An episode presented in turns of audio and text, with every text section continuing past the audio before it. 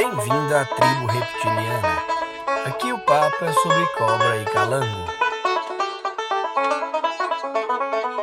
Bom dia, cobreiros e cobreiras. É... Hoje a gente vai fazer a primeira entrevista do nosso podcast. O plano é que as entrevistas sejam frequentes, pra, com o objetivo de trazer pessoas influentes na nossa área e expandir os nossos pensamentos e os nossos conceitos sobre uh, os répteis. Uh, o meu convidado de hoje dispensa apresentações. ele é formado pelo, ele é biólogo formado pela UFMG, mestrando pela UFPR, é, proprietário da, do criador Dino Pet e o, o nosso idealizador do podcast Tri, Tribo Reptiliana.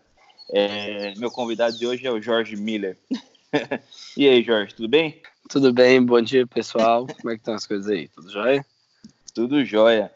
Cara, eu estou muito feliz de você ser o primeiro entrevistado do programa, porque realmente você é um cara muito, muito importante para mim, pessoalmente, porque eu acho que o seu diferencial no nosso meio é que você não é um cobreiro, né? de, de, de nascença, você virou cobreiro, o que é meio raro no, no nosso meio. Né? Então, é, e você, Sim. por seu criador, eu acho que você não tem o, o, viés do cobreiro, que é o que acaba matando o negócio. Então, sempre que eu tenho que tomar uma decisão que eu sei que o meu lado cobreiro pode me enviesar, eu estou muito feliz de realmente poder ter você como conselheiro. É. Então conta pra gente então, Jorge, já que você não te, te, teve uma formação diferente, é, como que foi a infância? Foi, onde você cresceu? Você, cresceu? você é de Belo Horizonte, né? É, na verdade, eu sou mineiro, mas eu brinco que eu sou quase filho de cigano. É, eu nasci no norte. Eu nasci no norte de Minas, em Janaúba. Aí lá eu morei uns três meses. E depois você pode contar de três, três anos uma mudança. É, Montes Claros, Pirapora, Teoflotone, João Levade, e foi. Eu fiz um texto para o FMG uma vez na Faculdade de Educação, encontrei 11 escolas que eu estudei. É, aí 12 com a FMG. 11 escolas? Sua, sua, sua vida UFPR. Sua vida infantil você passou por. e aí, como que era? Você, faz... você tinha amigo? Porque nem dá tempo de fazer.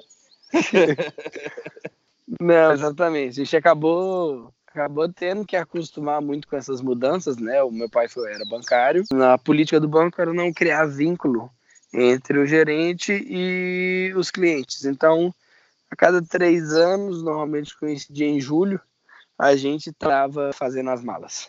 Né? Então, de três, três anos fazia as malas. Amigos, amigos na vida foram poucos, colegas foram muito, mas a vantagem que isso deu foi que é, eu e as minhas irmãs aprendemos muito a relacionar com pessoas, né? Então a gente era obrigado a fazer novos amigos muito rápido. Uhum. E como que, como que começou, cara? Como que você entrou no, no meio? Como você virou um cobreiro? Bom, então, eu sempre tive animal de estimação em casa. Né? A gente tinha cachorro, periquito, galinha. Sempre, sempre, sempre a gente teve algum animal em casa mas nunca um pet não, mais não convencional que, tive, que eu tinha era periquito australiano e um galo garnizé que durou uma semana porque ele cantava a noite toda e aí ele foi vetado na casa, né? E eu entrei para a faculdade eh, de biologia na FMG. Não, o galo ele foi devolvido porque ele estava com defeito, faltava um parafuso. Essa foi a desculpa das crianças. é... Quantos anos você tinha nessa quando o Galo foi despedido? Cara, isso foi a primeira vez que a gente morou em Patinga, de 92 a 94. Eu sou de 88, então dos 4 aos 6 anos aí. Justo, é, né? Se a matemática estiver errada, o pessoal perdoa também, que eu sou ruim. e essa é. hora da manhã, 6h40 também, ninguém consegue fazer conta. É, justo. É, então, Aí eu entrei para a faculdade de biologia. É. Eu entrei para faculdade de biologia na FMG e falei assim: agora eu vou ter um bicho louco em casa. Vou ter um bicho muito doido, não quero cachorro mais. E aí comecei a procurar, procurar, procurar, procurar, procurar. Acabei descobrindo que existiam regras para ter bicho em casa e fui correr atrás de quais regras eram, né? Porque como sempre tenho problemas de não conseguir desobedecer regras. Isso é verdade. Beleza, Renato. isso é verdade. Eu, eu posso atestar isso com, eu posso atestar isso porque eu vivi com você um mês e realmente você tem esse problema. É, eu, não, eu não consigo desobedecer muito bem regras, então eu tenho sempre que cumprir é, as coisas e fui correr atrás. Eu gosto de normas, eu gosto que as normas sejam claras, porque é legal para seguir. E fui correr atrás e um dia bati na porta do Ibama de, de Belo Horizonte e me falaram que tinha um maluco que tinha um criatório de cobras próximo à minha casa. Esse maluco você conhece muito bem, a maioria do pessoal conhece, é o Thiago Lima do Giboias Brasil. Na época ainda Planeta Giboias, era um mantenedouro. E aí fui conhecer o criador dele, mas eu nunca imaginei ter uma cobra. Falei assim, cara, ninguém tem cobra em casa. É muita loucura. e aí fui conhecer o criador, e aí comentei com uma amiga que tinha conhecido o criador, e ela falou assim, ah, me leva para conhecer? Eu falei assim, levo, vamos marcar com o cara de lá. E a gente marcou, conheceu o criador, na saída de lá assim, ah, por que você não pede estágio lá? Eu pensei, porra, eu tô à toa uh, as férias todas. Que eu passei pro segundo semestre, então eu fiquei um semestre à toa, né? Eu fiquei uhum. seis meses esperando a aula começar, sem nada que fazer. E, isso, meus pais moravam no interior, meu pai morava no interior. E é, eu tinha ido para Belo Horizonte. E aí eu tinha um único compromisso, que era um estágio no laboratório de ecologia de mamíferos para trabalhar com o lobo-guará, que eu achei que ia ser a coisa mais emocionante do mundo. E na verdade a gente trabalhava com fruto de lobeira, que é uma árvore do cerrado que o lobo come. E aí, assim, eu tenho que ir duas vezes pro, pro campo mesmo. Eu tô com a semana vazia e eu vou trocar uma ideia com o Thiago e peço para poder é, fazer o estágio lá, pelo menos enquanto eu tô de férias, né? Já me ajuda. E aí comecei a fazer estágio com o Thiago, eu lembro, acho que uma quinta-feira. Eu passei lá, ele mandei uma mensagem para ele, ele falou assim: "Ah, passa aqui". Aí eu passei lá, ele falou assim: "Ah, acabei de demitir um funcionário, você quer começar quando? Assim, posso começar agora até 5 horas, porque às 7 eu tenho prova. E aí era dia de alimentação, já comecei alimentando umas de boia grande brava. E você, ah, Mas legal. No primeiro dia? E... No primeiro dia é isso? Sim, no primeiro dia já foi. No e primeiro você dia. Sabia alimentar? Cara, umas de boia gigantesca que tinha. Brava. Não. Os ratos já estavam okay. E não tinha pinça na época, coleguinha. Não tinha pinça na época. Essa modamia que o pessoal tem hoje lá no Boys. Os ratos estavam abatidos. Aí ele me ensinou: segura na ponta da cauda do rato, põe na boca do bicho, sem balançar. Ah, de ter feito. Aí fui lá e tum. O primeiro bote foi um pulo para trás, o segundo também. Ah, e aí, cara, 10 isso... anos com o Thiago trabalhando, né? Eu acho que é a primeira vez que, que você alimenta uma cobra desse jeito que você está descrevendo, que ela pega o rato e enrola na sua mão e com aquela força, aquela natureza implacável, cara, eu acho que é, é uma das coisas que, que alimentam a, a doença. Nossa, eu acho sensacional. Não importa quantas vezes eu vejo Sim. isso, mexe comigo assim. eu acho sensacional.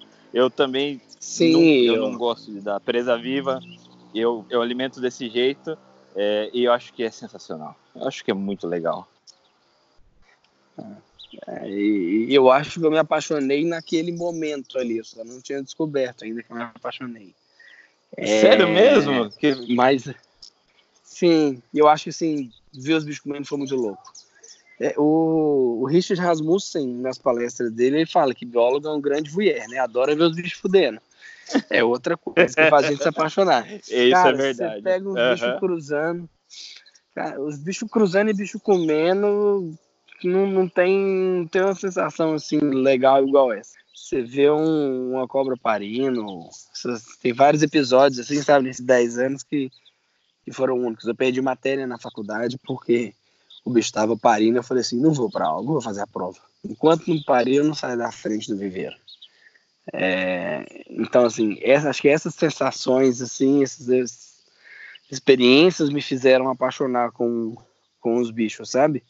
E por muito tempo trabalhando no, no, no criadouro, eu não, não tinha bicho em casa. Acho que depois de uns dois anos, dois anos e meio, mais ou menos, que eu fui ter o meu primeiro bicho em casa. Quantos anos você tinha quando É, depois que eu levei cobra? casa, ferrou. Ixi, isso. Você lembra?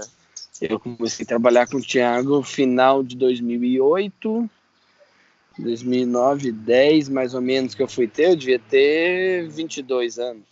21, 22 anos. Começou tarde. né, já foi, fui mais velho.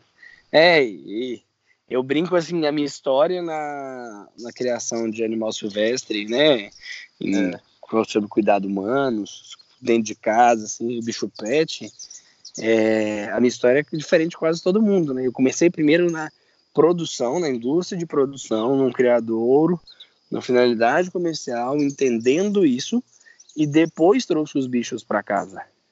Então, Aham. essa visão, talvez isso faz aquelas discussões enormes que a gente teve lá no Peru. Assim, não, não faz isso, faz assado, tem que olhar isso primeiro.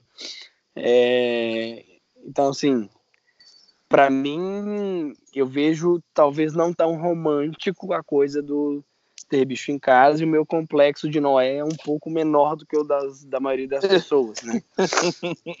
Não sei se o pe- pessoal entende o termo complexo de Noé. E o Noé botou um casalzinho de cada na arca. É, e a gente vê um pouco que criador de bicho tem muito, que né, a gente brinca muito, tem complexo de Noé. Ah, o não quer um Aham. casalzinho disso, um casalzinho daquilo, um casalzinho do outro, e acaba É, o então, criador mas- nunca vendo o lado comercial do empreendimento, né? E Aham. para mim é muito importante esse lado comercial, porque a gente só vai conseguir fazer trabalho de conservação, fazer manutenção de bicho, essas coisas, quando entra dinheiro. Porque se não entrar dinheiro no empreendimento, não tem como se sustentar. E se o empreendimento não se sustenta, ele não consegue é, fazer, reproduzir, entrar para projeto de conservação, essas coisas todas. É, realmente essa parte é, é, você tem uma visão bem muito diferente. É, porque você não é cobreiro de, de, de, de criação, né? Você se tornou um. Então, por De isso eu nascença. eu acho muito interessante. Foi adquirido. É, eu acho foi adquirido, é realmente é uma contaminação diferente do que a maioria. Por isso eu acho realmente importante as conversas que eu tenho com você, porque você tira o meu viés de cobreiro. E sobre o complexo de Noé, o cara que sexava os bichos para ele devia ser bom, né? Porque não podia errar. Se fosse hoje em dia, vários casais de dois machos e assim vai. É. É. Cara, você você tava falando do, de alimentar um bicho, ver um bicho reproduzindo. É, cara, realmente é, é incrível. E você nota nas, em todas as pessoas que trabalham em, em alto nível com isso, mesmo para essas pessoas que já viram tantas vezes e vêm todos os anos vários animais fazendo isso, é, é, é um, é incrível, né? e você acaba até pegando. Certo- Eu lembro uma vez no Peru que a gente estava reproduzindo ariranha, né? E a gente colocou uma câmera lá, a gente conseguiu ver, cara, ao vivo, o bicho parindo. E eu lembro que tinha um estagiário que. que. tá- Cara, todo mundo vidrado, cara. Acho que foi a primeira vez que alguém realmente viu uma ariranha parindo, sabe? Ao vivo, assim, Uhum. sensacional. E o estagiário nem aí, sabe? Não, não queria nem ver, não queria nem estar lá.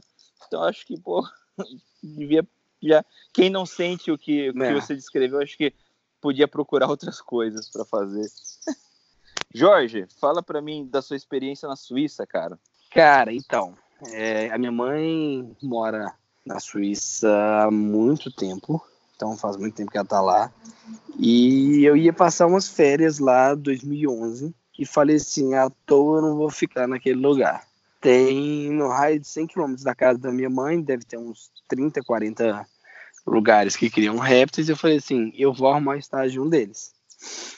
E aí comecei a mandar e-mail pra galera. Só tem um detalhe que eles falam francês e eu não. É, um dos lugares é que o diretor acabou me adicionando no Facebook. Facebook, por sinal, o Facebook era meu segundo amigo. Eu só tinha uma cliente, terceiro, né? É, meu Facebook era a Ju, que é minha noiva.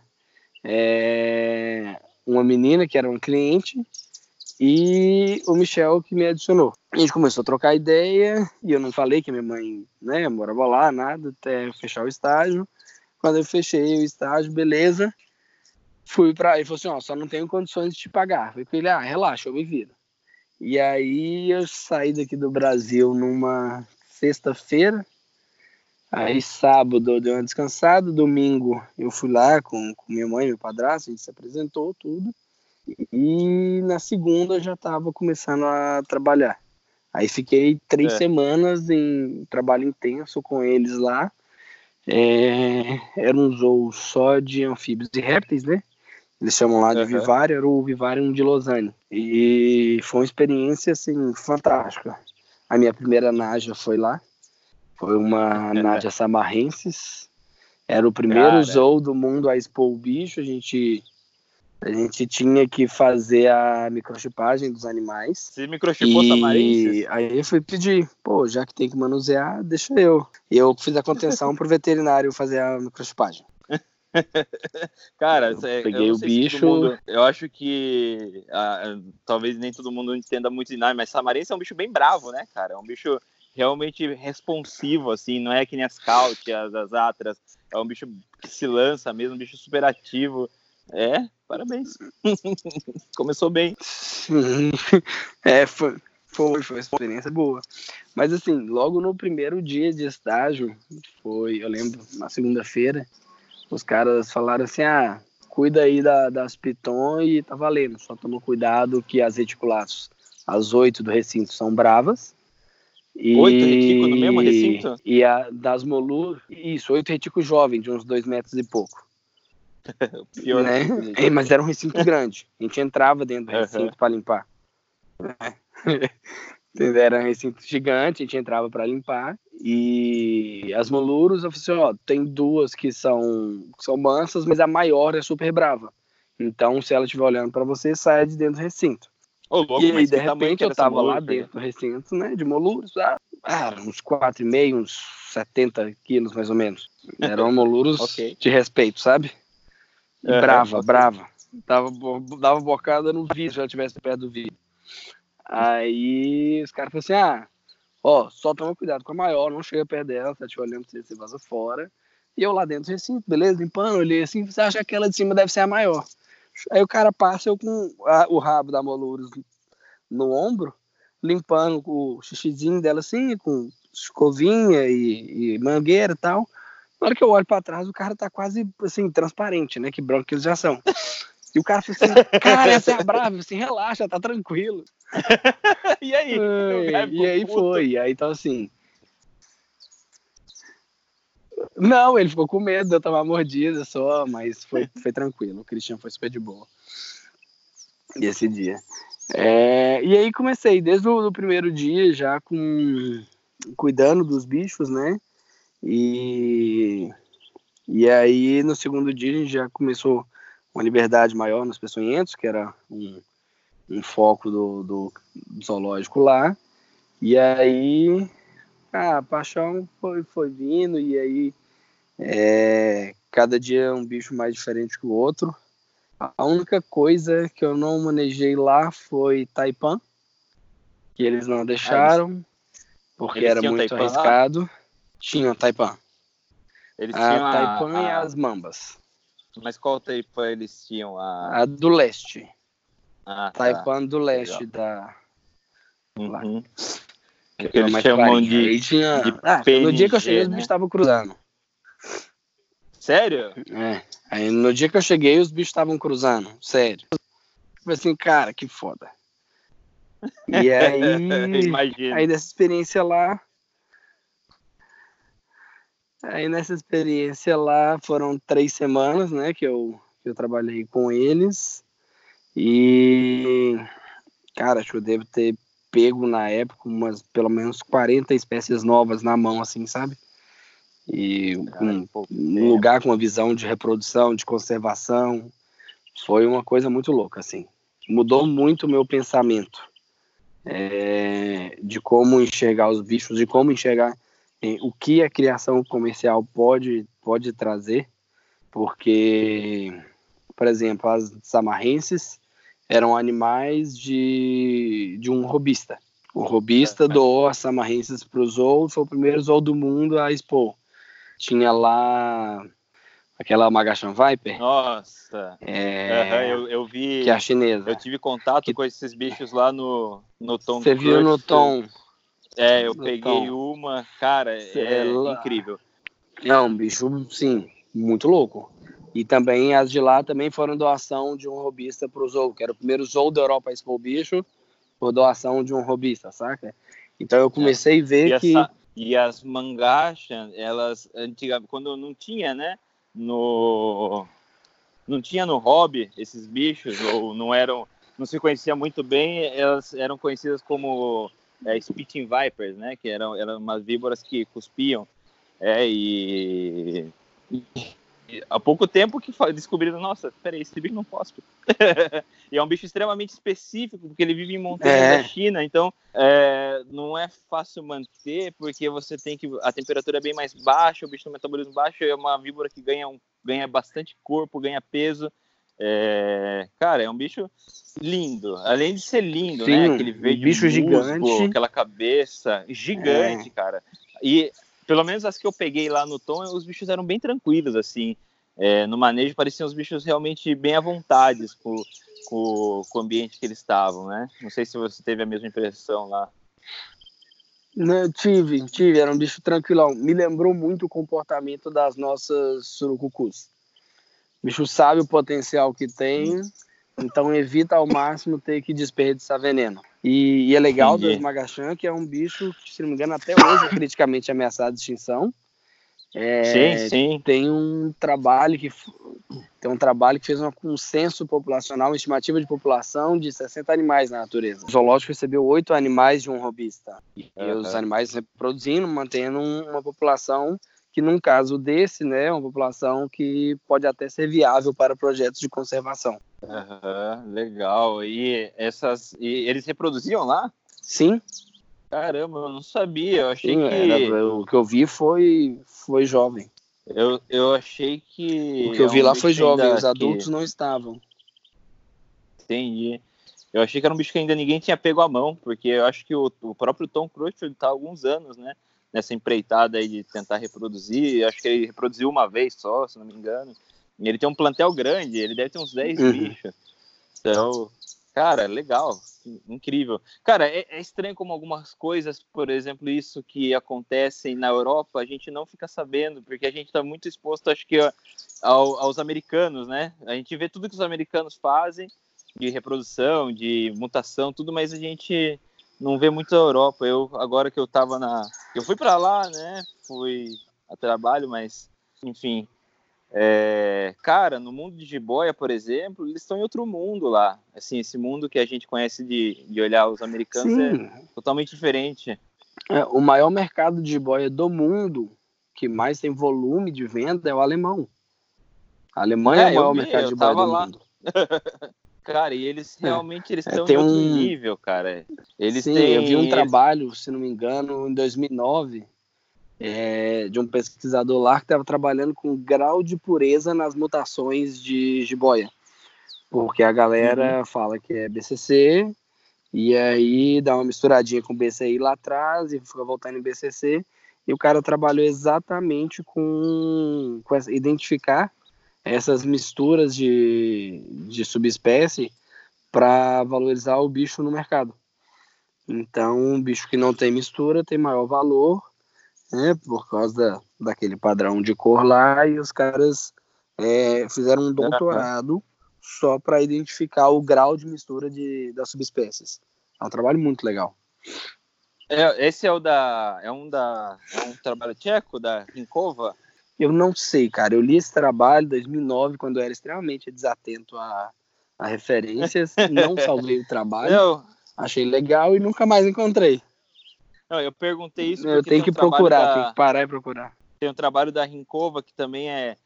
Ela, mas não é sobre mutações, né? A filogenética, ela quis, quis fazer uma revisão filogenética das subespécies de constrictor, só que ela usou bichos de coleções particulares, né? É, ela não, por exemplo, a Amaralha ela não usou uhum. uma Amaralha daqui, ela pegou Amaralhas de coleção lá. E no final, algumas algumas subespécies mais raras, né?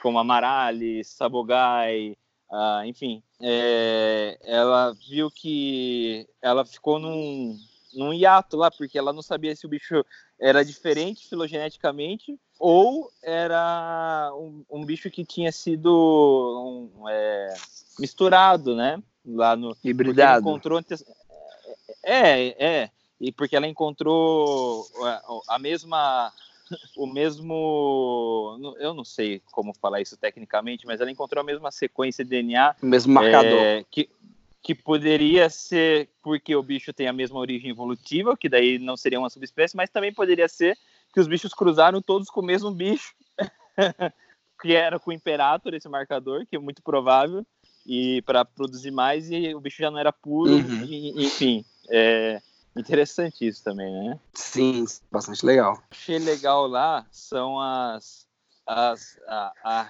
a, restrição que eles mantêm dos animais mantidos como animal de estimação das serpentes. Assim, as medidas de terrário são muito maiores do que a gente pratica, né? Então, por exemplo, os grandes criadores não podem ter muito bicho, os bichos não podem ser muito grandes, porque a, as leis da Alemanha para você ter esses bichos precisa que você tenha terrários muito grandes, cara. Então, e é, o espaço é uma coisa muito cara lá, né? Então eles preferem animais menores mesmo.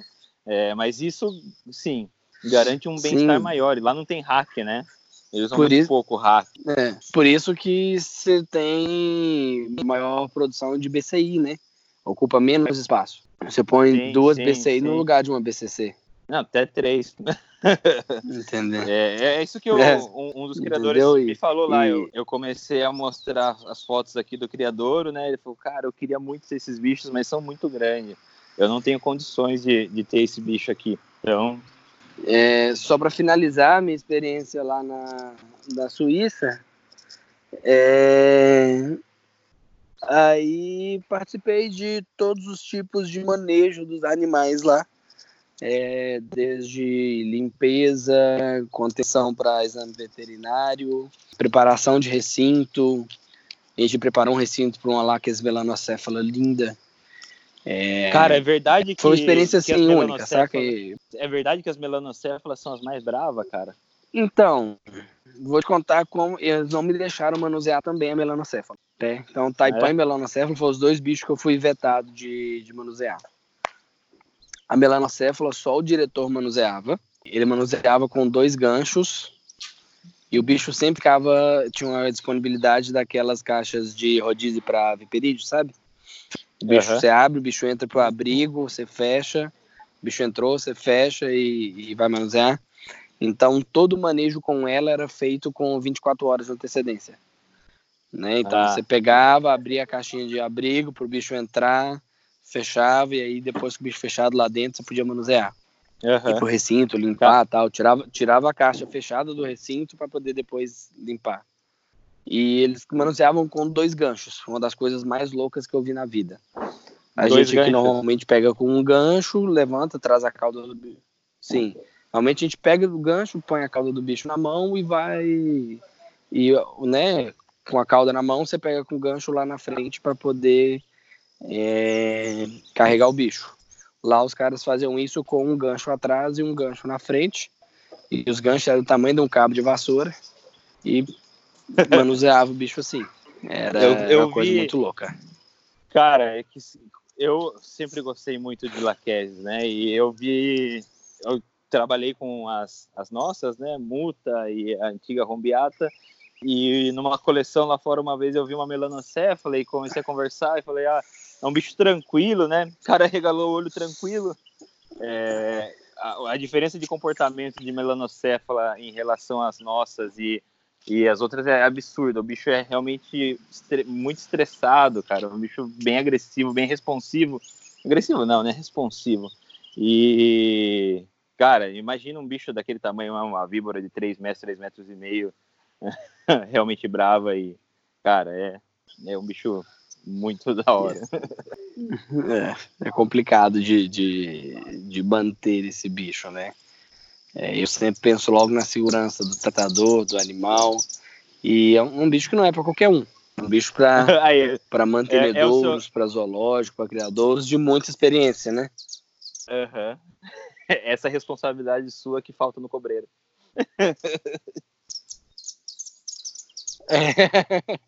É, eu entendo.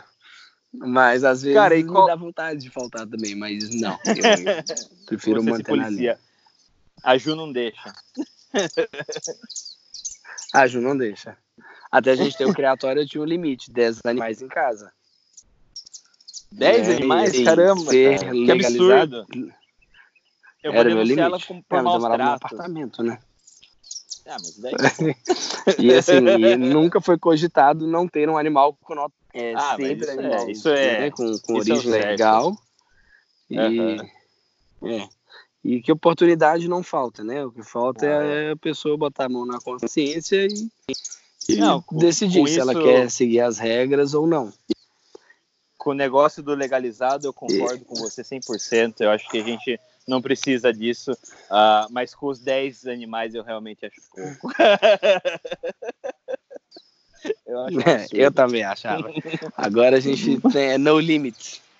É no limit, Ah, é, mas que- não é dentro de casa mais, né? Agora é no quintal. Aham. Qual foi a Hum. maior diferença que você viu de trabalhar na Suíça e trabalhar aqui no Brasil? Cara, as regras lá são muito bem claras e muito bem seguidas. Hum. É, então, assim, foi. A gente tinha o. Estava se implementando um plano de, de ações do Zou, porque houve uma mudança de diretoria, eu cheguei na diretoria nova, então era um momento de transição. E as Hum. pessoas seguiam o novo plano de ação, sem nenhum problema. Estava lá no código que elas tinham que fazer, elas É faziam. que assim que deveria ser, certo? Isso, isso foi assim completamente diferente. É, é que ninguém tenta, ai, não, mas em casa eu cuido assim, eu cuido assado, eu vou fazer aqui. Não, em casa, na sua casa, vou do seu jeito. Mas tem para não falar que era tudo melhor, eu ficava puto que os caras chegavam, não lavavam a mão iam trabalhar. Todo mundo tinha bicho em casa, todo mundo era criador e pensando numa estrutura de zoológico, a maior qualidade possível e higiene. Lógico. Mas você, né? você E achava aí, eles então, mais. isso me incomodava bastante, a falta de E, cara, é. É que outro. outro... É, realmente, cara. É, e sim, e é, é outro rolê também, né? Lá era um zoo, era uma, uma estrutura bem definida, a gente tinha visita veterinária toda semana, a gente tinha uma rotina diferente. É, foi onde eu aprendi a não desinfetar mais com cloro, com água sanitária. Foi onde eu abri minha mente para usar amônia quaternária e outros desinfetantes, sabe? Eu antes era só água É. sanitária, água sanitária, os caras, não, isso é coisa do passado. Usa isso aqui, usar amônia quaternária, que é muito mais fácil e tal. E aí, então assim, foi, mudaram muitas coisas na minha maneira de pensar, sabe? É, a estrutura, a questão de me importar mais com a imagem que, que eu tô passando também veio com essa experiência lá. Porque antes eu não ligava, vai, também é mordido de boia, é problema, mordido de boia. E aí, cara. E lá os caras, me most- os caras me mostraram, pô, ó, o diretor só assumiu a vaga porque ele era criador desde 90, ele era vice-diretor da Associação de Robista Herpetológico lá, desde 92 e nunca tinha tido um acidente. E parece que uma outra pessoa para a vaga tinha tido um acidente com animal peçonhento. Então, assim, É, isso cara. foi um fator crucial para o cara assumir o cargo. Então, eu comecei a pensar mais nessa, nessa questão, sabe? Num, num plano de carreira, mais Aham. para frente, a importância que tem essa imagem que a gente passa.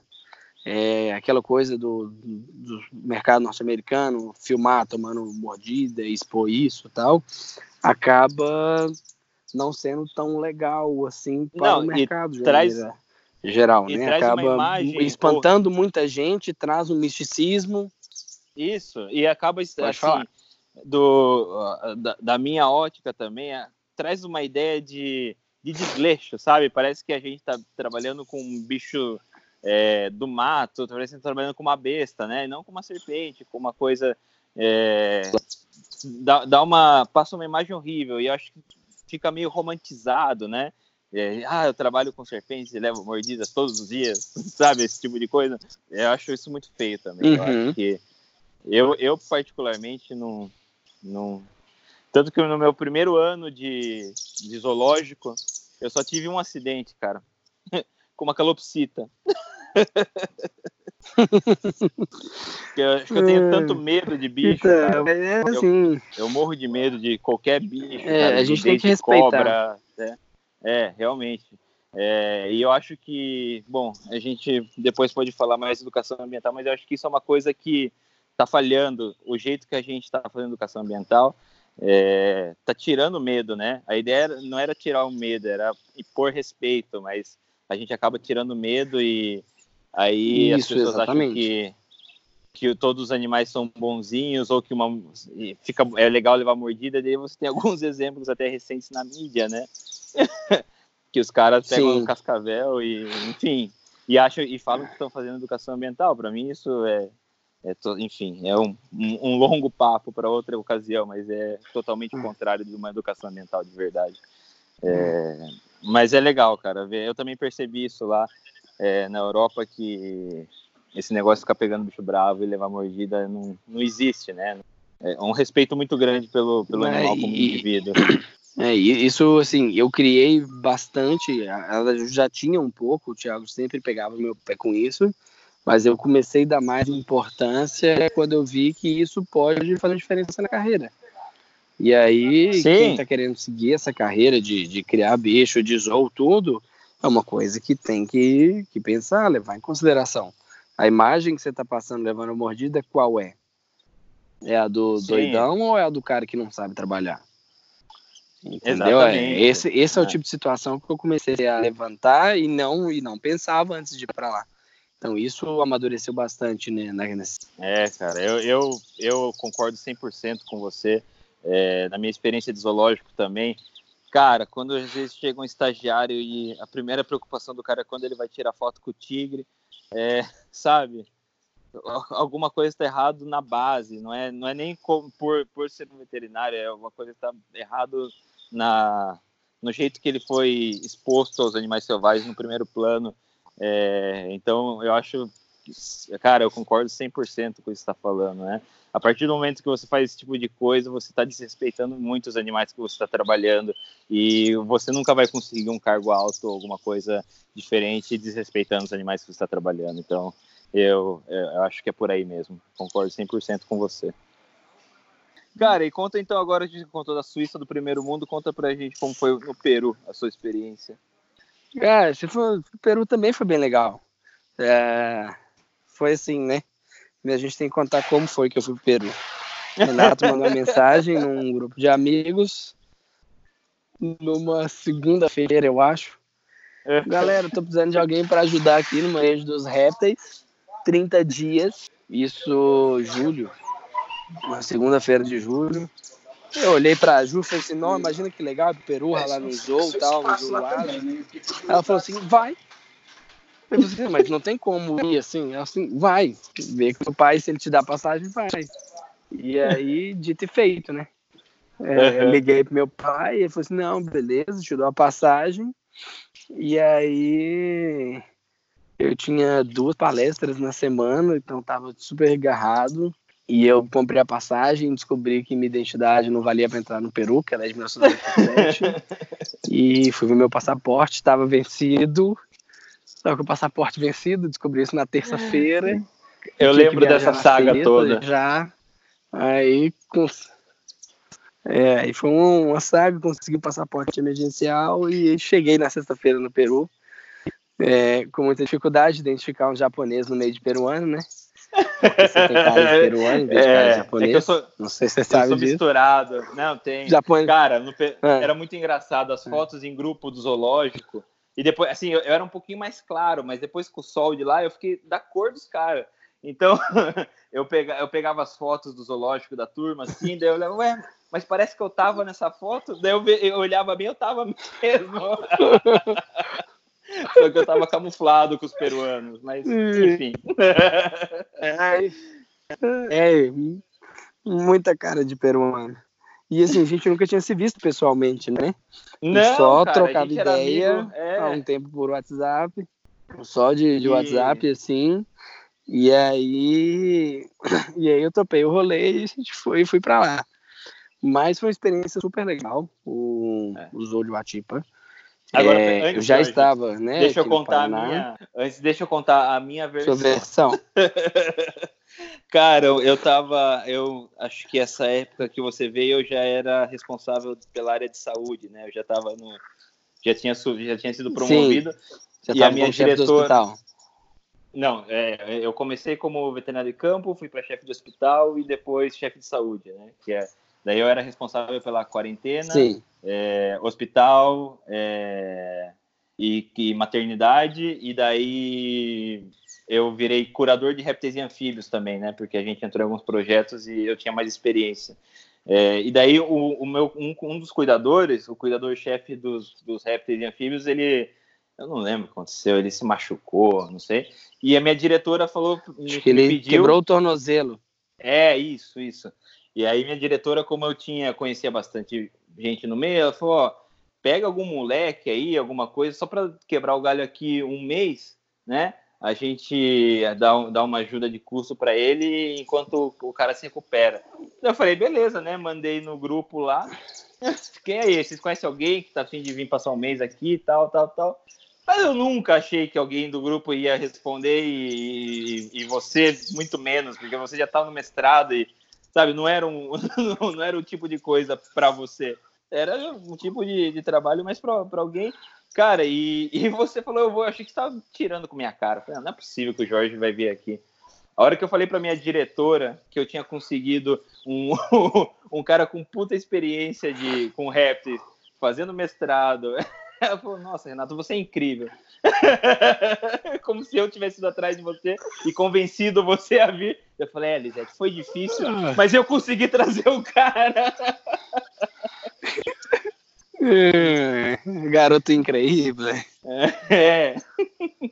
Obrigado, Jorge. Eu, eu, eu ganhei muitos elogios por ter levado você. Mas enfim, podemos continuar.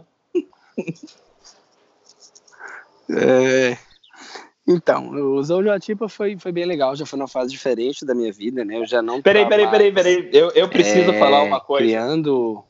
Ah. Cara, eu preciso falar uma coisa. Ah, quando quando eu levei o seu currículo e dei, e dei na mão dela, ela falou, ela viu, virou uma página, virou outra página, falou, olhou para mim, ô Renato, eu não posso pagar esse cara para vir trabalhar aqui. Eu falei, não, mas ele aceitou trabalhar por isso que você ofereceu. Eu falou, não, não acredito, Renato. Mas ok, continue. É, então assim, foi uma fase bem mais madura já, foi ano passado, ano retrasado, né? É, uhum. 2018. É, eu já estava no mestrado, já estava no meu primeiro período do. Finalizei o primeiro período do mestrado. E para mim era importante ver educação ambiental fora do país né? É, mais uma vez, porque eu vi na Europa, é, então trouxe, né, a minha é, a minha parte da minha atividade de educação ambiental muito da do que eu vi na Europa e acho que faltou, né, eu falar que eu também fazia atividade de educação ambiental com animais é, de 2009 a 2017, né, da minha experiência. É, a gente tinha a nossa empresa, que era a Reptilha Educação Ambiental. Em 2017 eu encerrei a atividade para lançar um outro projeto. E, e meu mestrado é com educação ambiental. Meu mestrado é avaliar essa interatividade com animais, o quanto ela pode ser benéfica ou maléfica para o ser humano. Uhum. Né? E aí, principalmente nesse ambiente de zoo, aquário, parque ambiental, essas coisas.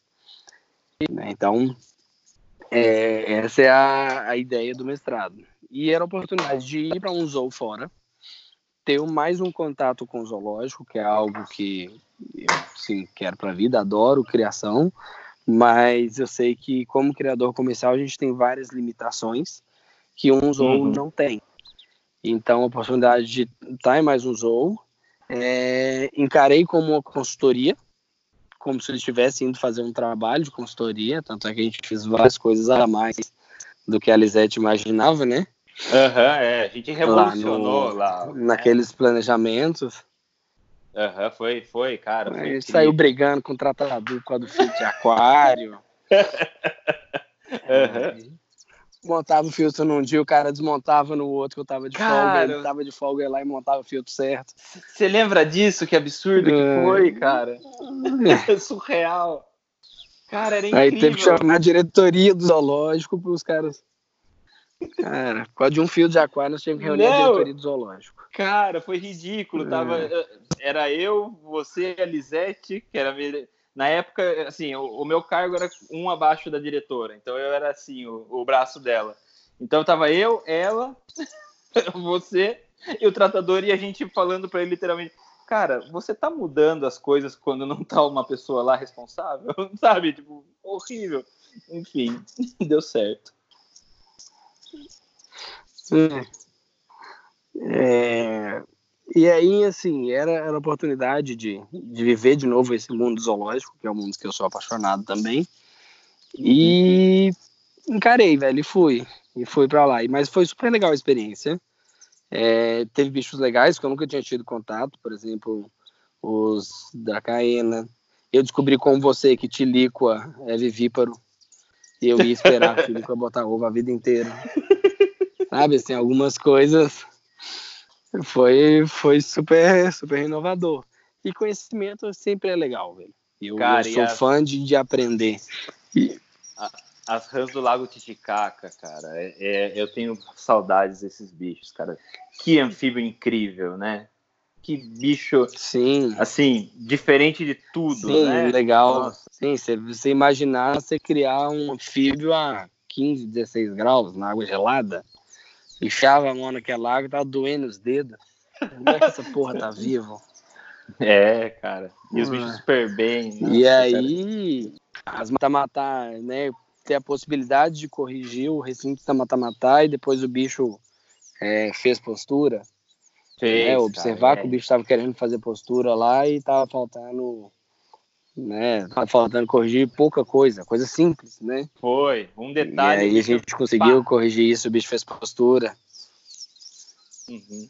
Né? Então, assim, é, essa, essa, cara, nada paga essas experiências, sabe? E é, aí, como eu podia ir pro Peru, eu estava no meio das minhas férias, estava iniciando as férias do mestrado, é, vi muitas coisas do, de educação ambiental que, que eram feitas lá. Inclusive até usei para qualificar né, o, o, show do Dani com o Lobo Marinho. Uhum. Né, é um show para o público, uma atividade de educação ambiental estilo show, uhum. mas que utiliza todas as ferramentas de condicionamento animal. Né, que entender condicionamento animal e show é, é um limiar muito tênue, né? As técnicas uhum. são exatamente as mesmas, o que vai diferenciar a finalidade, né? Então, assim, a, acaba abrindo uma mente. A gente pode é um treinamento que vai facilitar a vida do veterinário. E se esse treinamento é exposto ao público, você tem um momento de engajamento da, daquele público. Uhum. Então, você não está fazendo nada diferente da rotina de vida do animal. Né? A uhum. rotina de vida do animal é aquilo, ele treina aquilo todos os dias para facilitar o manejo, né? o, o tratamento veterinário e tudo. É, então, isso, assim, essa visão é, é, muito legal. Né? Então, assim, foram experiências super, super legais. É, cara, os, os lobos marinhos lá eram sensacionais mesmo. Eu, eu nunca achei na minha vida que ia trabalhar com lobo marinho. Sim. E, cara, é muito legal. E é, é eu fiz várias coisas com os lobos lá, cara. E só para fazer um, um adendo, é, mesmo assim, é, é, é, muito complicado você fazer esse tipo de show, cara, porque às vezes você tem que ser muito claro com o público e saber muito bem o público que você está trabalhando, porque você não pode passar a imagem que o bicho está fazendo um show, né? Então você tem que você tem que ter uma sensibilidade, Sim. você tem que ter uh, uma organização, uma postura, uma maneira de como expor isso para as pessoas realmente não acharem que os bichos estão uh, lá fazendo um show para as pessoas, né? É, e mesmo isso de é, treinamento veterinário é uma coisa que é contestável em alguns lugares, mas enfim, eu acho que é, que é uma ferramenta válida uh, na, do, do jeito que você apresentou. É, e eu acho assim que quando eu falo de um bom projeto de educação ambiental, É, isso já envolve essa questão de treinar o, quem está fazendo a apresentação. Que a gente via que o Dani era bem treinado lá. Né? O problema uhum. é que você pega uma pessoa incapaz de passar um conhecimento, mas capaz de fazer o adestramento do animal e põe essa pessoa para fazer o, o, a apresentação para o público. Aí não sim. é um trabalho de educação ambiental. Né? Não. Então, sim, mas sim. quando a pessoa está capacitada, ela tem, entende, ela sabe o que está fazendo, é, é, um, é super legal. Aí eu, eu acho bem legal.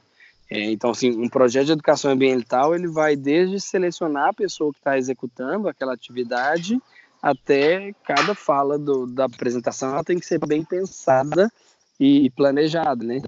Na minha visão uhum. de educação ambiental. Então, você tem que ter um objetivo, e eu sempre falei, né, voltando ao que você comentou, o meu objetivo sempre foi trocar medo por respeito. A gente teme o desconhecido. A partir do momento que você conhece, você pode passar a respeitar ou não. Né? E ali uhum. a ideia é troque o seu medo por respeito. Né? A ideia uhum. da Reptile Educação Ambiental, quando a gente fazia as palestras, todas elas tinham essa frase. O que eu começava, gente, a ideia aqui não é vocês perderem o medo, é aprender a respeitar os animais. Né? Então, assim, o trabalho que eu vi de educação ambiental lá no, no, no Peru, apesar de ser um país de terceiro mundo, era trabalho de primeiro mundo. Era um trabalho que comunicava com a sociedade, o público, né, ele recebia a mensagem que era dada, era um trabalho que era planejado, que era um trabalho bem executado. Então, assim, eu achei super legal. Mesmo com todas as limitações de um país de terceiro mundo, parecendo o Brasil na década de 90 vendendo babalo banana, mas tinha um trabalho bem legal. É, cara, o zoológico de Rochipa, ele é, é, ele é muito especial mesmo, cara. É um zoológico muito bom, ele é redondinho. A, a minha diretora lá, Lisete, eu acho ela sensacional. Ela é, ela é, uma, é a melhor diretora de zoológico que eu já pude trabalhar. É, ela é muito inteligente, ela é muito persistente, ela é muito uh, conectada com as tendências mundiais de zoológico, né? Tanto que nosso zoológico a, a, nossa equipe de educação ambiental ela ganhou vários prêmios na Alpsa, é, com o trabalho de Hans do Lago Titicaca, é, com o trabalho dos lobos, com, enfim. É, cara, é, é, um lugar que eu tenho muito orgulho de ter feito parte mesmo, é um zoológico muito bom. E é um zoológico que realmente se empenha em fazer a função de um, zoológico, né? Eu não concordo muito, é minha visão pessoal e minha, ah. minha visão pessoal não, não é não é uma extensão da, da, das ide, da, dos ideais do zoológico, mas eu não gosto muito do treinamento veterinário. É, eu acho que não, né, não é uma não é uma solução. A gente tinha um dos melhores anestesistas de animais selvagens do mundo lá ao nosso dispor. Então a gente usava ele, eu, eu me sentia mais seguro e, e, preferia. Mas eu entendo essa visão, cara, é, é, é de você fazer educação ambiental, fazer parte de uma é, coisa mas, maior. Por né? exemplo, né? Hum. É, mas, por exemplo, o, os flamingos era só manejo. Você não só deitava manejo. os flamingos para poder é, fazer os exames, né? Só não, manejo. Sim. Então entra dentro dessa parte do condicionamento. Sim, sim, mas é, então, aí que tá. assim, apesar de ser tranquilo, né? Eu é. acho que vai chegar um ponto que no zoológico ideal a gente não vai precisar mais tocar nos bichos, né? é, através do manejo de população, das novas ferramentas de, de, por exemplo, agora a gente pode diagnosticar é, uma artrite, uma artrose numa girafa com uma câmera, né, de termometria. A gente não precisa nem encostar no bicho, né? Então eu acho que quanto menos a gente tiver o contato pessoa-bicho uhum. para o zoológico vai ser bom, mas é claro que tudo isso que, que tem o seu valor. Os flamingos é impossível, que nem falou. Eu, não, eu tinha 60 flamingos, eu não podia anestesiar todo mundo, né? É, e o manejo Sim. ajudava muito e só era possível, o grupo só era saudável e reprodutivo por causa do manejo. É, eu entendo, eu, eu não vou, não vou, não vou ser, não vou contra isso, mas eu acho que é, ainda não é o ideal, entendeu? Sim, a gente tem muito a melhorar. E, e, por exemplo, o que eu vejo, né, é muito importante evitar esse contato homem, é, outros animais no zoo, é, visando segurança do animal e do tratador. Então, Sim. quanto menos um tratador tiver que entrar dentro do recinto de uma girafa, menor a chance de um acidente. E um acidente tanto para o animal quanto para o tratador, né?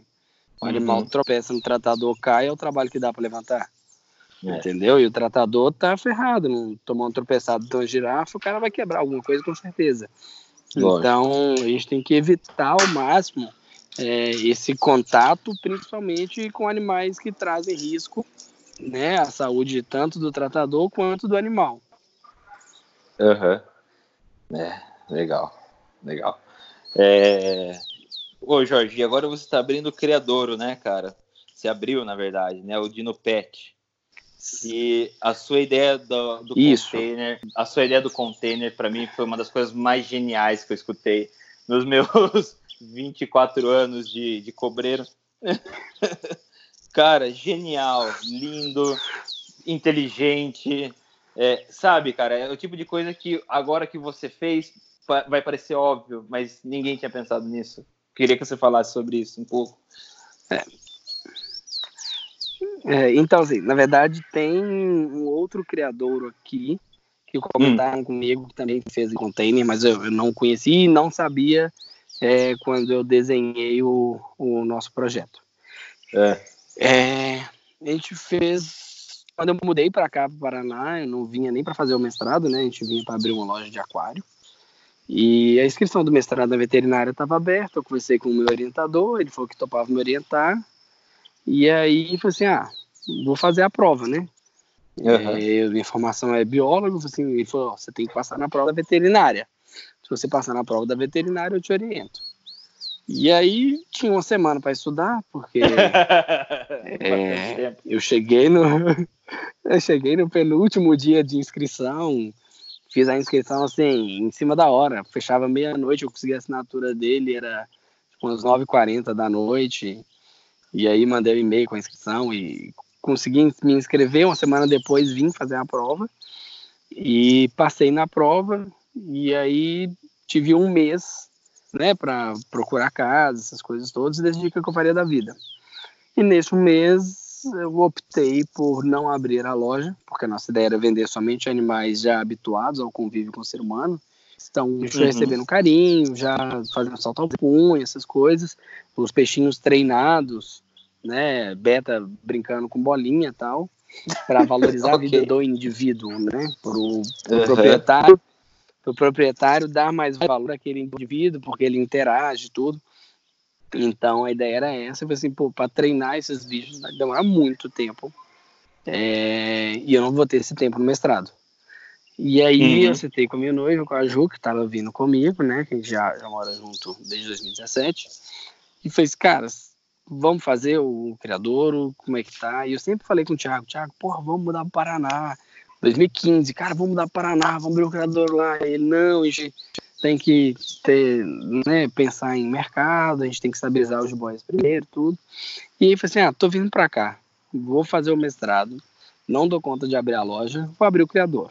E vamos, vamos abrir, vamos investir no, no criador, depois que o criador andar, a gente é, põe em prática o projeto da loja. E aí eu já sabia das condições climáticas aqui em Curitiba, que não eram condições é. climáticas legais para criar os bichos, né, porque aqui no sul o inverno é inverno de verdade. E comecei a procurar soluções, né, pro comecei a procurar soluções para criar os bichos aqui. E acabei encontrando a ideia do container, e vi muita galera fazendo casas, um monte de coisa assim. E falei assim, cara, esse trem dá, um, dá uma sala, dá um criador legal esse negócio. E aí comecei a desenhar, desenhar, desenhar, desenhar, comecei a escrever o projeto. E o André Saldanha, que você conhece, que é veterinário de Silvestre, sei, né? sei. ele que me deu a ideia de vir para Curitiba. E aí sentei junto com o André e André, vamos mexer nesse projeto, vamos olhar e a gente conseguiu acertar um, uma coisa melhor assim no projeto, na relação de manejo, essas coisas, e conseguimos fechar dentro de um espaço de área externa 1220 por 244 as unidades do, do criador. Ah, então, cada unidade tem, tem esse tamanho, né, que é um container de 40 pés, e as unidades são independentes. Né? Elas têm quarentena, sala de isolamento própria, né? Que pode funcionar como quarentena ou maternidade, uhum. é, área corta-fuga, tanto dessa sala de isolamento quanto do, do criador total, uma área para plantel e uma área para biotério, ah, né? Dentro desse espaço. É. E aí a gente otimizou o espaço da melhor maneira possível para poder estruturar. E quanto à questão de espécie, que todo mundo vai perguntar, é espécie pra caralho. A gente pediu, a gente pediu 55 espécies para criar, uhum. mas existe um, a realidade do Brasil, uma dificuldade de se arrumar matrizes. Então, né, a gente tem um, o grande gargalo da criação no Brasil, é, pós 2015, né, que foi quando começou-se essa legislação estadual permitindo que novamente a gente abrisse criador de répteis, é o plantel. Então, formar plantel é, assim, é o grande gargalo hoje da criação. É, uhum, é cara, isso me deixa um pouco. É, é, o tipo de coisa que a gente não entende, cara. É, tem tantos répteis exóticos em zoológicos em todo o Brasil e sabe, os caras não têm, às vezes, uma jiboia, às vezes não conseguem contar uma, uma história de um bicho nacional e, e tem vários é, exóticos e esses bichos não deveriam estar tá, é, gastando recursos do zoológico, que a maioria dos zoológicos são públicos, né? É, eles não deviam realmente estar tá gastando recursos públicos em manter esses Sim. animais lá, uh, sendo que eles não conseguem nem contar a história ou passar a imagem ou fazer um programa de conservação das nossas espécies, né? Então, acho Cara, é, é uma besteira que se você organizasse, todo mundo ia, ia se beneficiar. O zoológico ia se beneficiar de não ter esse bicho, o criador comercial ia se beneficiar de ter, de ter esse bicho. Ah, então, cara, eu acho que é. O maior desafio é esse, mas eu acho também que quando, come, quando isso começar a estabilizar, vai, vai deslanchar, porque ah, pessoas como você que estão fazendo isso agora são extremamente capacitadas e vão fazer isso eu acho que a gente tem o privilégio de estar vivendo uma revolução, né?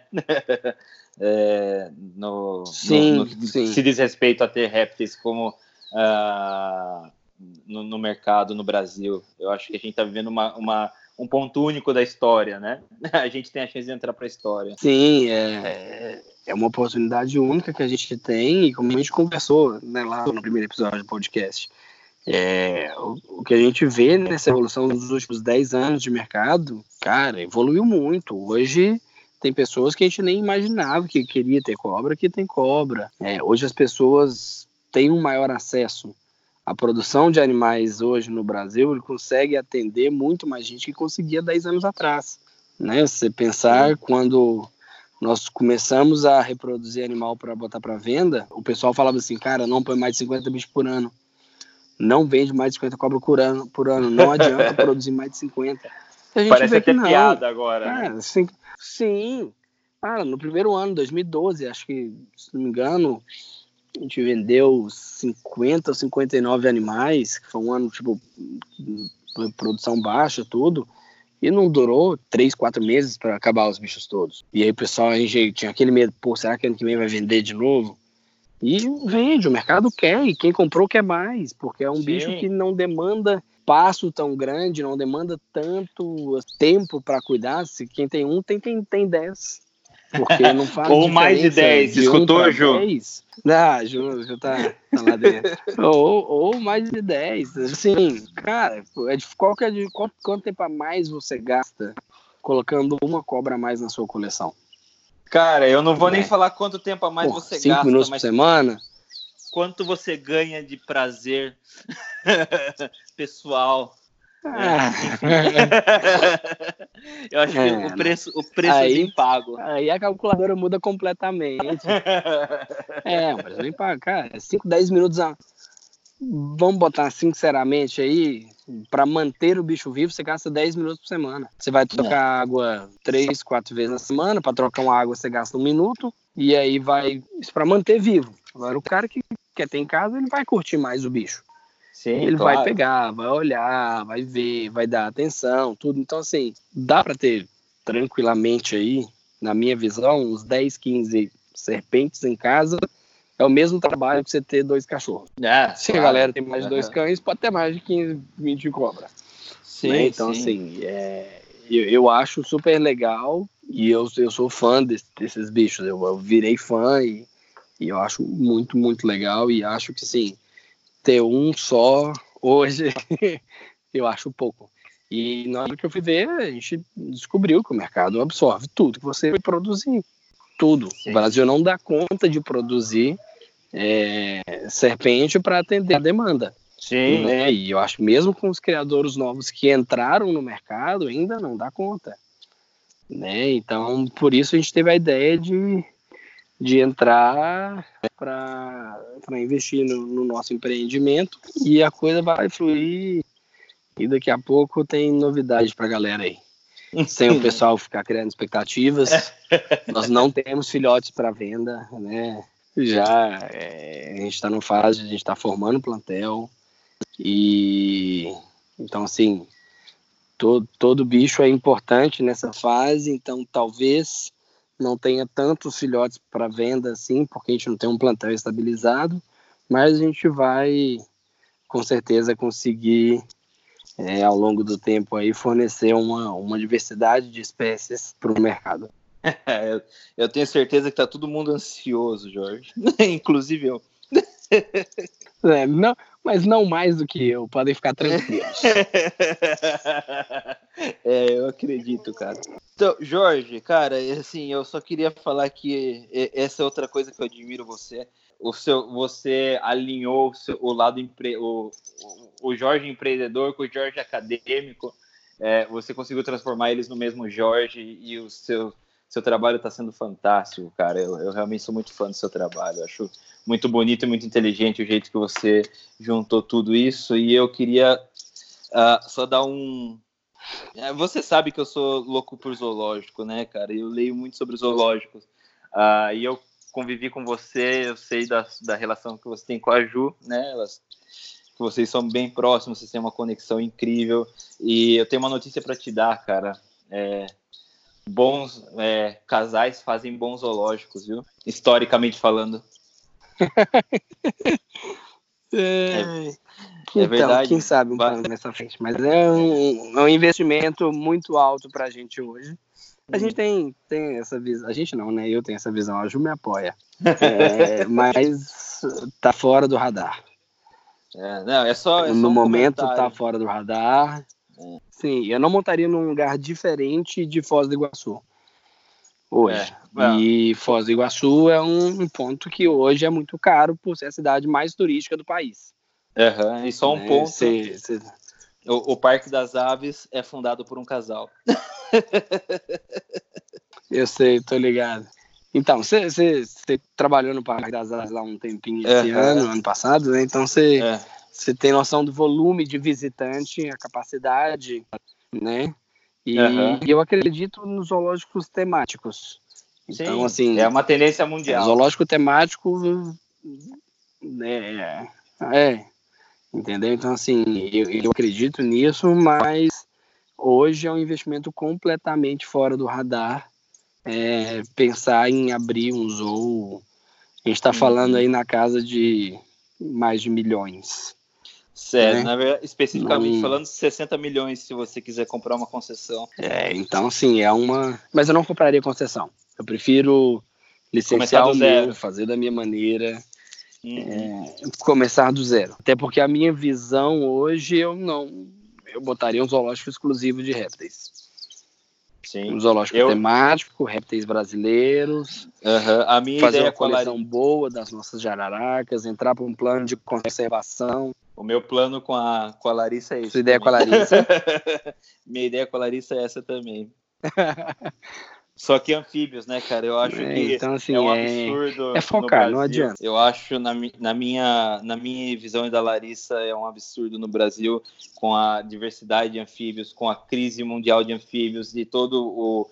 é, tudo que a gente sabe, né? Que os anfíbios são indicadores ambientais, que, enfim, a gente não ter um carinho especial por essas espécies, são pouquíssimos zoológicos, pouquíssimas pessoas trabalhando assim diretamente. É, a Sibéria do Zoológico de São Paulo trabalha bem, mas é, infelizmente ela é uma exceção, né?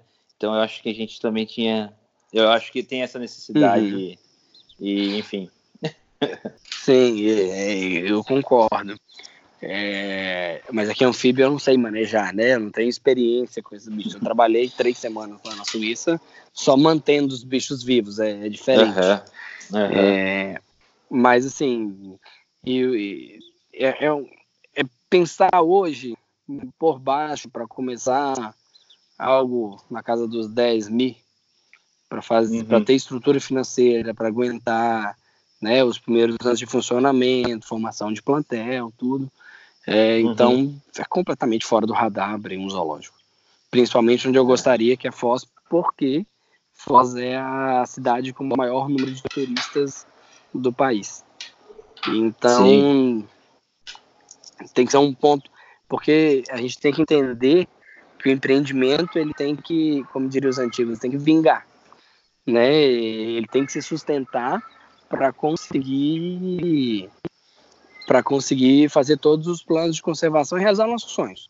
Na verdade, nós queremos ter um monte de bicho louco, reproduzir eles tudo, compartilhar com a galera, receber bicho, reproduzir e compartilhar com a galera. A ideia é essa. E ajudar o meio ambiente, lógico. Querendo ou não, um plano de conservação é de tabela. É, acaba Uma que de tabela agradável. você vai ajudando o meio ambiente ali. Mas sim, é melhor do que degradar, né? Mas a ideia, basicamente, né, quando eu, você e algumas outras pessoas que a gente conhece pensa num zoológico é poder ter bichos e entrar para um plano de conservação. Lógico. O que, que é entrar para um plano de conservação? Desenvolver conhecimento e habilidade para reproduzir aquela espécie e manter uma população viável. Então é receber bicho, aprender do bicho, reproduzir o bicho distribui bicho para outras, outras é, instituições capazes de fazer o que você fez.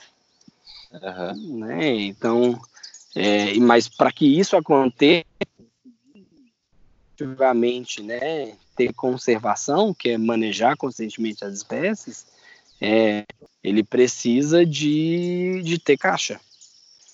Sim. Não caixa plástica para manter os bichos, tem caixa financeira.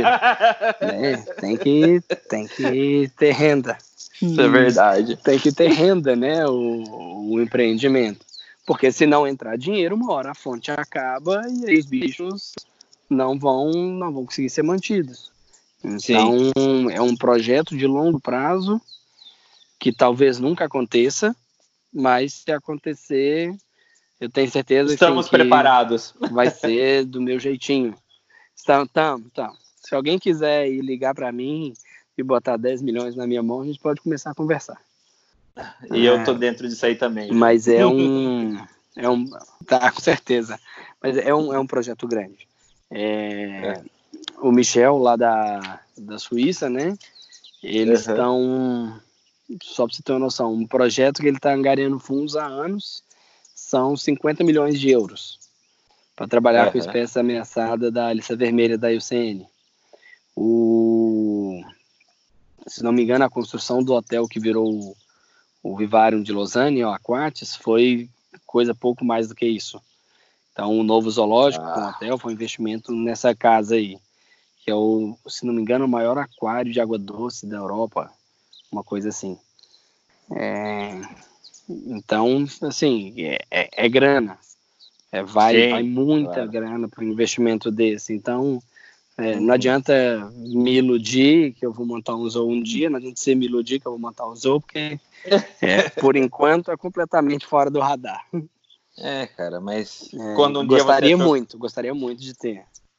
Quando um dia você achou o Jorginho crescendo na vida de delegado dele, achou que abriu um crime de cobra? Ah, nunca. nunca. nunca. Então, vamos ver. Nunca, nunca teve no radar também, né? Mesmo depois de começar a trabalhar, nunca pensei em, em abrir o meu próprio empreendimento, né? Mas acabou que a vida trouxe a gente aqui e a gente está muito feliz com isso. E, e hoje, assim, né, eu sei que é, a maturidade que eu conquistei nesses 10 anos aí, na verdade já 11 anos trabalhando com esses bichos, me permitem é, arriscar num mercado que é incerto, né? Que é esse mercado de, de criação de animais silvestres. Uhum.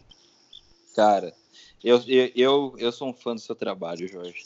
Eu acho que você faz tudo muito bem e eu confio 100% em você.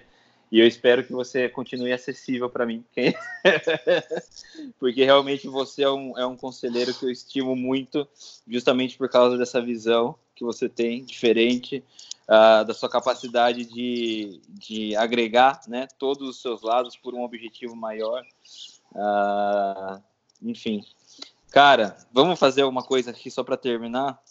Fazer um já ou jamais? Vamos, já, de... já deve. Já. Oi? Uma hora e meia já. Ninguém vai querer. Até uma hora e meia, ninguém vai querer escutar isso. Não, cara, eu achei que foi incrível. Muito melhor do que eu imaginei que ia uhum. ser. Hum. mas, você, mas só por causa de você também. Cara, ah, já ou jamais? Já pegou na cobra do Thiago? Já. Várias. todas elas. Até Legal. 2017, todas elas. ok. É... Você já teve que interromper o seu almoço para sair correndo atrás de um antílope? Já. E tive a cena mais linda da vida. É. Um japonês misturado com um peruano gordo, atravessando uma BR sem olhar para os lados, por causa de uma rede, da porra de uma rede que nós avisamos que as porras dos antílopes iam fugir. Já, é. já tive que fazer Cara, essa proeza eu, já. Eu lembro desse Num, dia. Com o per... zoológico lotado. Com o zoológico lotado. Eu lembro desse dia perfeitamente, cara. Foi lindo. Ah, eu também. Você... É, alguma vez, cara, na alimentação, a cobra chegou antes na sua barriga do que no rato? Jamais. Jorge, na mão Jorge. já. Na barriga não. Na barriga não. eu nunca tomei. Pô, inventaram uma história não, sua aqui, na então. barriga não. não, não dá ideia pra esse povo aí não, que você tá perdido. Eles gostam de me difamar bastante. Porque eu sempre fui meio chato com eles. Cara, brincadeiras à parte, o pessoal aqui te respeita muito, cara. Todas as coisas, eles reconhecem muito todo, todo, todo o seu empenho, todas as coisas que você fez para melhorar o criador, cara. É... Você já quis abandonar a tribo, cara? Não, jamais. Boa. é isso aí. cara, é isso então. Eu, cara, eu realmente gostei muito de entrevistar você. Eu me preparei desde o dia que eu falei que eu queria entrevistar você, eu estou me preparando. Então espero que você tenha sido, tenha sido prazeroso para você também. é, hum. Cara, eu queria só que você finalizasse, colocasse um pensamento final para quem está escutando a gente. É, o que você quiser explorar aí Fica à vontade. Bom, é, primeiro eu vou te agradecer por ter se preparado e agora eu tenho uma missão muito mais difícil, né? Que é me preparar para poder chegar pelo menos perto da sua entrevista, que você também não vai escapar. É. E, assim, um recado para a galera. É, por favor, curtem, compartilhem. É, se inscrevam no nosso canal. Não, zoeira. Mas é muito importante a participação da galera, né? É, eu acho que assim, esse é um projeto que começou a surgir lá no Peru. A gente começou a pensar no, no, no podcast lá no Peru, conversar tudo. E pedir a galera nesse paciência nesse começo aí que é, tá tudo meio conturbado para todo mundo, todo mundo meio apertado, então talvez a gente não tenha uma frequência tão assídua semanal assim, que é o que a gente gostaria, mas a gente vai vai soltar uns episódios aí pra galera, para vocês poderem acompanhar um pouco, né, do do que a gente vive, das nossas ideias e poderem concordar, discordar com a gente, quebrar o pau e quem sabe até é, entrar aqui no programa com a gente para a gente poder ter discussões saudáveis, né? É, eu acho que sempre toda discussão a gente pode é, aprender com ela. Inclusive eu mudei muito né, desses últimos tempos para cá é, e vendo muito é, o que as outras pessoas pensam, deixando um pouco de lado o que, que eu gostaria e entendendo mais o que, que é o melhor para os bichos, é, o que, que é o melhor é, para uma sociedade, né, de uma, de uma forma geral, assim. Então, todos os planos que a gente toca aqui é, é pensando nisso, tanto o mestrado quanto o criadouro, é tudo tentando atender o que a gente enxerga como uma demanda da, da sociedade, né? E pra galera cobreira, cara, amo vocês. É, eu me descobri assim com a paixão. eu me descobri com a paixão mesmo, né? Uhum. Foi, foi algo que eu nunca imaginei na minha vida, né? Chegar aqui onde eu tô, a ponto de empreender no, no, no ramo. É, quando eu entrei na biologia, e, na verdade, eu assim, deixei de fazer outras universidades que eu tinha passado no primeiro ano, inclusive medicina, porque eu queria fazer mais uma vez o vestibular para o FMG, porque eu queria trabalhar com um professor específico que trabalhava com genética humana, que eu queria ser aquele cara do laboratório, mexendo em Becker, pipeta, essas coisas. E, e acabou, eu falava assim, ah, não quero trabalhar com bicho nunca, com planta nunca isso não é para mim, eu não gosto dessas coisas, eu posso no máximo no final de semana no meio do mato. E, e assim, a gente acaba vendo que a gente muda muito, né? Uhum. Hoje eu estou conversando com você no quintal de casa, olhando para uma floresta de araucária, num lugar que eu nunca imaginei morar, mas que Deus preparou para a gente aqui e é super legal. E eu espero uma visita sua, do Nicolas, Thiago, Show, é, cara. Dá um pulinho aqui em casa para vocês conhecerem aqui. Show, cara. É sensacional, cara. Sensacional. Muito obrigado por todos os pensamentos. E o, o podcast, eu acho que isso a gente tava precisando disso, o, o, nosso hobby. Cara, hobby não, né? A gente não é um hobby, né? É outra coisa. É, mas é, é a gente tá meio espalhado, a gente não tem um contato meio direto é, cada um tem a sua filosofia e é muito regional. Então, se a gente conseguir unir todo mundo e cada um pegar o melhor de cada grupinho, de cada galera que que está no meio, cara, a gente vai crescer muito, uh, a gente vai melhorar, e, e, como consequência disso, nossos animais vão, vão viver melhor, vão, enfim. É, eu acho importante, acho que o podcast tem essa missão. E, cara, a gente tem que organizar o Giba Fest, né? Sim. Sim, tem, tem, ser... tem, um bocado de, de coisa para organizar aí. Tem. Tem. Acho que vai, vai vir por primeiro. Isso. Mas eu preciso antes defender o meu mestrado, que é o meu compromisso. Sim. Né, tô assim, já com a corda no pescoço, prazo final, é, me preparando já para ah, fazer a defesa é, em março. E estamos com outros planos que a gente está tá tocando aqui. E se Deus quiser, vai dar tudo certo. A gente organiza esse Giba Fest aí o mais rápido é, cara, possível. Eu, tenho certeza que vai dar tudo certo para você, porque eu já vi você saindo de situações muito mais adversas, inclusive no rodízio de comida árabe. Gravação apagada. continua gravando. Não, cara, nem falo. É... Não, mas continuamos aqui com a gravação. Acho que ele avisou é. que deu uma hora e meia de gravação. Não. Tá, então é então isso, é isso pessoal. Renatinho. Até a próxima, até semana que vem, para os ouvintes, até dali a pouco para o Jorge. e é isso aí, pessoal. Espero que vocês tenham hum. gostado. Qualquer crítica, sugestão. É, eu também alguém que vocês queiram ver aqui uma entrevista é, que seja do nosso meio reptiliano, é, que vocês tenham sugestões, por favor, mandem para a gente e a gente vai fazer de tudo para para proporcionar isso para vocês. Agradecer a galera que está escutando aí, muito obrigado pela paciência e pela audiência, né? Como diria o povo da televisão. É... Nós estamos aqui Deixem seus recados, sugestões, reclamações, podem xingar à vontade, a gente não tem problema de ouvir crítica.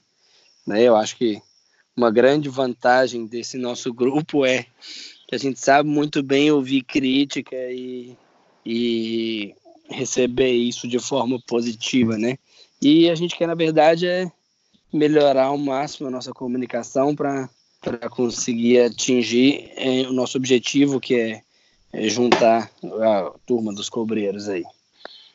Isso aí. Então, beleza. Então, hoje vamos encerrar aqui e até a próxima. Até a próxima, Renatinho. Falou. Falou.